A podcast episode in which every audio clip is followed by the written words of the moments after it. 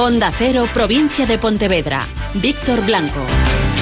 Hola, ¿qué tal? Muy buenos días. Martes 3 de marzo de 2020 que amanece con los cielos cubiertos y con precipitaciones en gran parte de nuestra provincia. 14 grados es la temperatura que gana a estas horas porque es lo que marcan los termómetros en localidades como Bayona, Vigo, Cangas do Morrazo, Vilanova de Arousa, Sanxenxo y Pontevedra. 13 grados tenemos en Tui y 10 en Lalín. Jornada de cielos mayoritariamente cubiertos y de precipitaciones bastante habituales. María Souto, Meteo Galicia. Estaremos xa cun ambiente gris, ceos cubertos durante toda a xornada con chuvias de carácter intermitente. Martes, mércores, sí que van ser dous días bastante grises, despois parece que cara pois a segunda metade da semana pode haber un ambiente con algo máis de sol.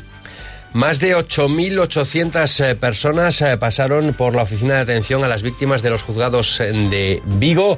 El trabajo más intenso está relacionado con las víctimas de violencia de género. 140 casos fueron denunciados ante la Fiscalía, pero en el último año se ha detectado un incremento especialmente notable en peticiones de ayuda relacionadas con las convivencias entre padres e hijos. Apuntan los conflictos entre los padres y los hijos por las adicciones de estos últimos, entre ellas los videojuegos.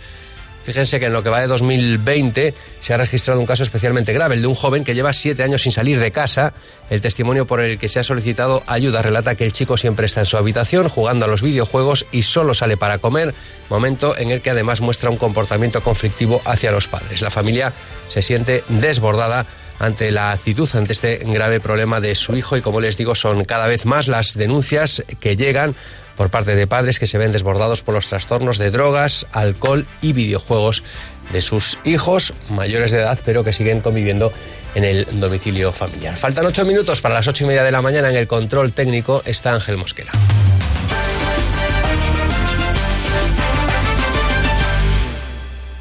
Con Alcampo ahorra y vive mejor. Disfruta todos los días de las mejores ofertas en productos frescos. Hoy tienes trozos de jamón de cerdo fresco, el kilo a 4,95 euros y naranja de mesa malla de 3 kilos a 2,49 euros. Te esperamos en tus dos hipermercados de Vigo. Con Alcampo ahorra y vive mejor.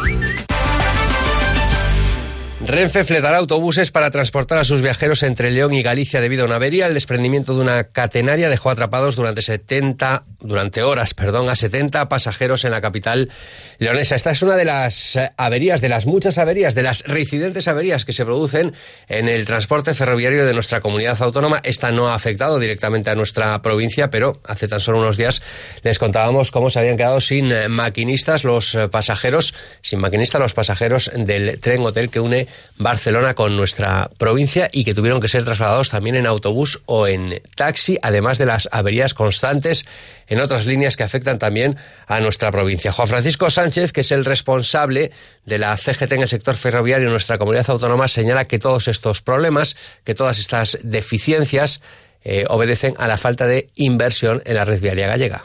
Eh, non é coincidencia que se veñen acumulando dun tempo esta parte eh, un montón de incidencias que veñen un pouco eh, concateradas coa falta de mantemento que estamos a denunciar en determinadas seccións ferroviarias de, de, de Galicia non? Eh, en este caso estamos a falar dun enganchón de unha catenaria que, bueno, en pode aparecer que é unha cuestión moi técnica pois non, isto ten unhas connotaciones que de unhas revisións que se teñen que pasar os tres de unhas revisións que teñen que pasar ao hilo conductor de electricidade da vía, da infraestructura todo isto está un pouco todo collido con pinzas derivado a que todos os investimentos van destinados a alta velocidade e nas líneas convencionais país pois hai unha falta de mantemento ligado a esta falta de investimentos.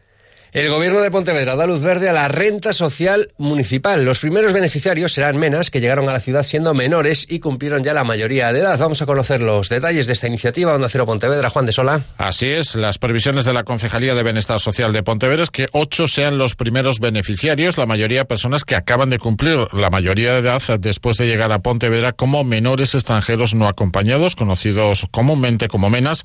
Son jóvenes que estaban bajo la tutela del Centro Infantil Príncipe Felipe de la capital. La concejala de Igualdad eh, y Bienestar es Paloma Castro. Suplindo estos oito nove que temos son nove mm, que eran ex menas, porque eran menas que eran nenos que estaban en no Príncipe Felipe o cumplir os 18. Agora os tiñamos ali e tiñamos que darlle unha salida económica, entón os temos nunha pensión, estamos dándolle a través de emergencia social unha ayuda. Esta renta municipal social podría alcanzar incluso en caso de necesidad a 50 personas beneficiarias. Galicia junto con Murcia es la única comunidad comunidad autónoma en nuestro país en el que todavía, en las que todavía no se ha detectado ningún caso de coronavirus. En cualquier caso, desde la Junta de Galicia, desde el Sergas, insiste en que se está preparados y hay un incremento en la dotación de material y también de profesionales. Se han contratado a 60 personas fundamentalmente para laboratorios y también para que en el caso de que haya posibles casos de coronavirus se puedan trasladar estos profesionales a las viviendas de los afectados. Fernández Campa es el gerente del Sergas. Tenemos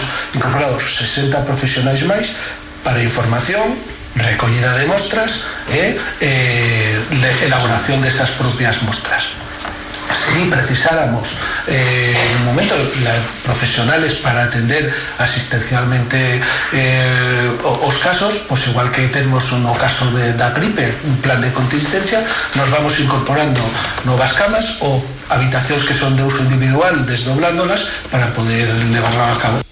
El presidente de la Junta de Galicia, Alberto Núñez Feijóo, candidato a repetir en la presidencia por el Partido Popular, estuvo en Vigo para hacer un relato de lo que a su juicio fueron los 11 años de gobierno de la Junta de Galicia en la ciudad de Vigo y sus inversiones. Habló de la depuradora, habló del Hospital Álvaro Cunqueiro, habló de la nueva ciudad de la justicia y habló de que se invierte en Vigo a pesar de que a algunos no les guste, en referencia, claro, al alcalde de Vigo, Abel Caballero. El alcalde Abel Caballero que le respondió al presidente de la Junta y candidato Alberto Núñez Feijo, señalando que las inversiones en Vigo siempre son bienvenidas, pero que las que hace la Junta de Galicia son insuficientes, además de otros, entre comillas, piropos que dedicó a Núñez Feijo y nos debe 2.000 millones de euros que dejó de invertir. Pero además hay que recordarle que nos quiso cerrar el aeropuerto, que nos quitó una caja de ahorros, que nos quiso quitar el partido judicial, que él para Vigo es un incómodo. Para él Vigo no existe, es algo que no le gusta y tiene tirria a la ciudad. Mientras Núñez Feijóo ha señalado que es una estrategia política inventarse un enemigo exterior, en este caso el alcalde de Vigo se inventa a la Junta de Galicia y recordó el esfuerzo inversor del gobierno gallego en sectores tan fundamentales como el de la automoción o el de naval en plena crisis económica como era en la que estaba España en el año 2009-2010. Hemos invertido en el sector de la automoción exactamente 186 millones de euros. Comprendo que ninguno se ve, Imagínense que hubiésemos cogido esos 186 millones más los 100 millones del naval y lo hubiésemos convertido en aceras, urbanizaciones o jardinamientos. Probablemente seríamos la ciudad con más jardines del mundo. Eso sí, la ciudad con más paro del mundo.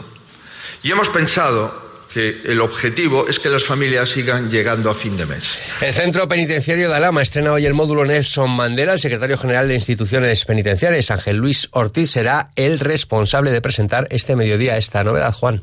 El módulo Nelson Mandela pretende ser un espacio donde se cumplen todas las premisas del proceso de reinserción con áreas para el diálogo, tratamiento de conflictos, repartición de tareas relacionadas con la convivencia o talleres específicos que no se encuentran en otros módulos del centro. Esta experiencia está ya en marcha en centros como el de Teixeiro, en A Coruña. En la antesala a este nuevo recurso, durante estos últimos años han estado funcionando los conocidos módulos convivenciales que se han convertido en la semilla de este nuevo espacio. Son las 8 y 28, vamos con nuestra cita diaria. Muy buenos días, Víctor. Ahora llega la noticia más jugosa del día, la oportunidad de frutería para hoy martes. Venga, Gadis, el precio no es un problema. Las oportunidades para hoy son Manzana cance kilo, 1 euro con 95 céntimos. Queso barra importación kilo, 3 euros con 99 céntimos. Y palometa negra kilo, 2 euros con 90 céntimos. Solo hoy y solo en Gadis. Gadis, empresa colaboradora con el acontecimiento Año Santo Jacobeo 2021 Nos lo contaba aquí en estos micrófonos la semana pasada el presidente de la asociación en colectivo. Cada vez son más los casos, es cierto que a cuentagotas, que piden información y que también reclaman que se le devuelva ese dinero del peaje cobrado según sentencia de forma indebida por Audasa a los afectados por los atascos en la ampliación durante el puente de Rande. Hoy es Atlántico Diario el que se hace eco también de esta información y señala que los usuarios siguen eh, denunciando y reclamando eh, el peaje de la AP9. Cielos eh, cubiertos y precipitaciones durante toda la jornada de hoy y en toda nuestra provincia. Continúa más de uno. Buenos días.